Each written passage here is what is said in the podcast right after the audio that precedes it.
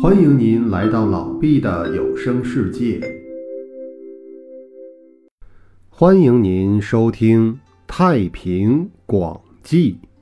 天门子原名叫王刚，非常精通阴阳互补互养的学问。他关于修炼的著作中说：“阳刚之气产生于天亮前的寅时。”是属阴阳五行中的木的精华，而阴柔之气产生于申时，是阴阳五行中金的精华。上天把木投于金，木无不被金克伤，所以阴气能损伤阳气。女子属阴，她们在脸上涂脂抹粉，就是效法金。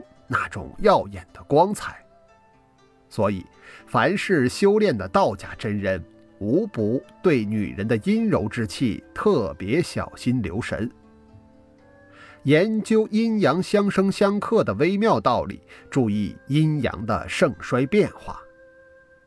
修道者仰仗于东方的青龙星，而女人则属于西方的白虎星。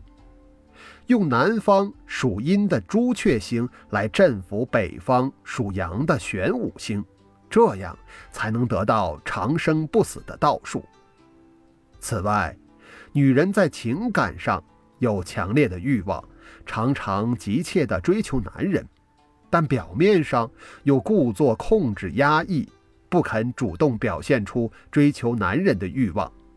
表明金姓的女子不肯向木姓的男子屈服的姿态。男子性情刚烈暴躁，气节志气比较粗疏。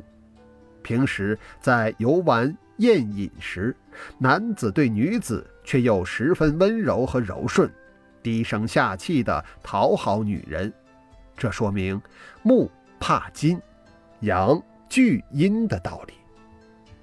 天门子由于按这些道理去修身养性，所以活到二百八十岁时，面貌仍然像童子。后来他常服用珍珠泡的酒，终于得道成仙，进了玄州山里去了。以上便是天门子的故事，感谢您的收听。